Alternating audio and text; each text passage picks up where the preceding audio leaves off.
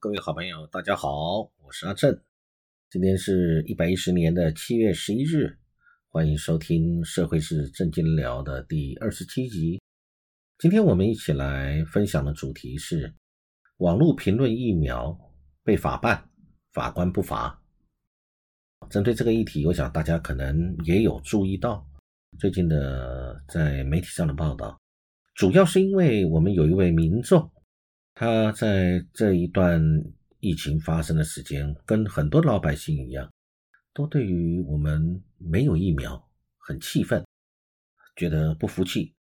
当然，他也听到了一些相关的媒体的报道，所以呢，他在网络上做了有关疫苗采购对于政府的一些评论。呃，结果后来就被起诉，结果最后法官认定。他主观上没有故意，也没有误导的意图，裁定不罚。所以这一件是全国第一件来有民众来评论疫苗不罚的一个案例的判决。这个事情有一个它的示范作用。这个问题主要是他这一位民众，这位女士，在上上个月，现在是七月嘛，他这也不过就在五月份的事情，他在 PTT 上面的八卦版留言。回复有一个相关的一个议题，就是南投县长想要向上海买 BNT 的疫苗，结果等等相关的事情。其实这个我们讲这个问题，很多人都把这个事情有拿来做评论，因为听到了很多媒体上的一些讯息、名嘴的评论。那我认为整个问题在于他的最后一季，他说本来条件都谈好了，要进三千万剂。后来被绿皮红股的某政党硬挡下来了。好，我想大概就是这个部分。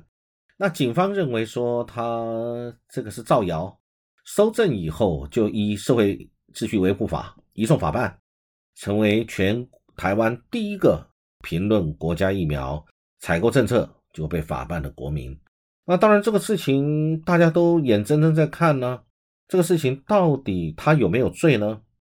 那当然，这个过程他有一些有个听到电视政论节目的评论，有他看到的一些相关讯息等等的。那后来法官认为，他是因为政论节目对购买疫苗事件的讨论，所以在 PPT 上面就公共事务发表自己的看法，主观上面他也没有明知不实而去故意去散布评论内容跟法律处罚的要件不符，裁定不罚。当然，这个结论呢，很多民众大家都有讨论。这个的裁判，其实按照媒体的说法，我也赞同，他已经画出了一个法律上面的一个界限，一个红线。人民发表跟公共事务有关的言论，没有构成违法要件的话，就不能就以责任。那所以呢，那这次为什么会去对他呃申请以？违反社会秩序违法去呃散布谣言相关去送办的呢，是因为这个是疫情指挥中心。据媒体指称，疫情指挥中心认为他散播不实的讯息，影射政府不愿购买某公司三千万剂的疫苗。那所以呢，后来警察局就约谈他到案说明。他在警方询问的时候，他也有说明，他讲的也是像这个事情。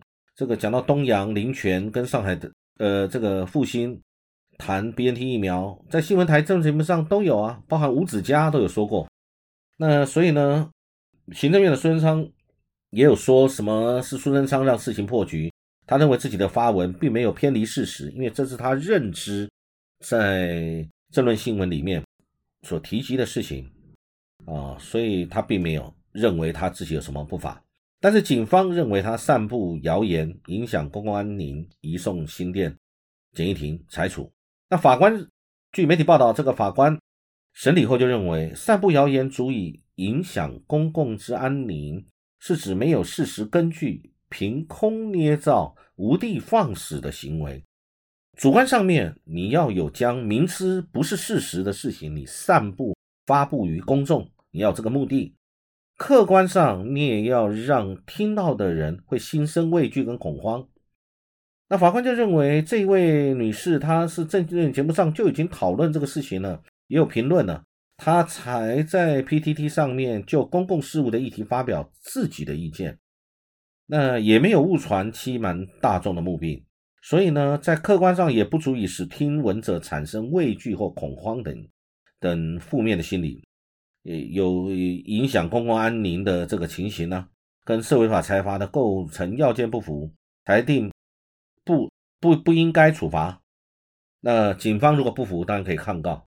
啊，针对这个事情，我个人提出看法，就是，就如同我在昨天、今天这两天的媒体吧，我看到了高雄有一个户外工作者啊，可能是这个外送人员，他呃，因为吃饭时间他没有办法，他只好在路边的墙边吧，属于呃也没有跟人接触，而且距离也够宽阔，然后也是一个呃这个。开放的场所，然后他独自一人去用餐，已经非常，呃，算是服从我们的法律，也够委屈的了。那高雄的警方呢，是不晓是民众的检举，还是正好经过巡逻经过看到了，就把他呃开罚。结果好像陈其迈市长立刻就指示说，啊，这个情形不该罚。啊，我想陈其迈市长他是有这样的一个概念的，他的概念应该很清楚。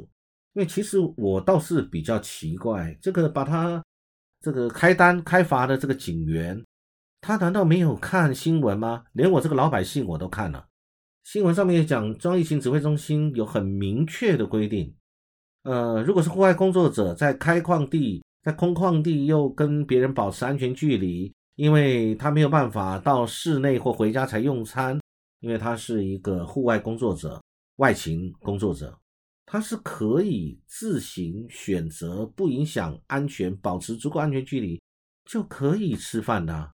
我这个这个宣布已经很久了嘛？为什么这两天高雄市政府警察局的警察他们不知道？我一个百姓我知道，你为什么要去取缔他？然后呢？开罚以后，结果市长跳出来不罚。那现在决定不罚的到底是市长？因为市长现在是高雄的指挥官吗？还是说市长就有这个权限可以不罚？因为市长辖管卫生局，还是这个中央地方没有没有一个统一的标准吗？还是警员你对于中央的标准你不清楚呢？还是连我在我在台北？我都知道中央疫情指挥中心有公布，那这个公布应该是一体适用的，而不是分北中南区各区不一样的执法标准呢？为什么警察不知道，你还要去取缔一个很弱势的户外工作者？然后这个陈其迈市长看到了，哎，赶快跳出来说啊，这个我们不罚。那罚不罚不是依法吗？是依市长一句话吗？还是认定标准不一样呢？那难道我们？整个疫情发生到现在这么久了，我们台湾没有一体适用的标准吗？中央疫情指挥中心所公布的标准不算数吗？我对于这些事情是很疑惑的。嗯，这些事情其实就是代表我们台湾在疫情之下到现在，好像我们的执法单位跟我们的指挥中心啊发布的事情不一样，事权好像没有统一。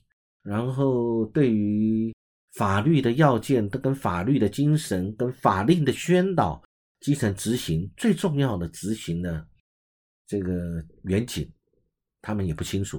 如果清楚了，你就根本不用去罚他，你就是这个中央已经有规定了，这个是语法。那于情于理看也知道，根本不用我在这边赘述，或者是多浪费口水跟大家来解释。这在情理之中的，在法在情在理，我觉得干嘛去找他麻烦？你为什么一定要去把他这个开罚？开罚以后再交给，然后由市长说啊，这个不罚，这个不是市长讲的，我觉得这个不是市长讲的算了，这个应该是中央疫情指挥中心就已经公布了嘛，这就是统一的标准了嘛？难道我们台湾又是不同的标准吗？所以这个事情，我个人对这个事情，我发表一下我的意见。跟大家分享，我觉得在疫情期间，嗯，大家都有同理心，尤其是拥有执法权利的相关的政府人士，你更应该要谨慎使用的权利，更应该对法令有更深刻的了解。除了法之外，对于情理中间的判断，你应该拿捏得更好啊！要有同理心，与人民有同理心。不要说你相关的人，你是不是因为你握有这样的权利，你就没有去顾虑到人民的一个感受，或者是明明在法理情在情理之中又合法的，为什么要去造成老百姓的困扰呢？啊，这是我个人对这件事情小小的分享。呃，期待。呃，我们台湾在疫情当中会更好，我们的政府跟人民之间会更和谐，这种不太适宜的事情尽量不要发生。谢谢大家的聆听，今天很高兴跟各位分享这个议题，祝各位有美好愉快的一天，谢谢。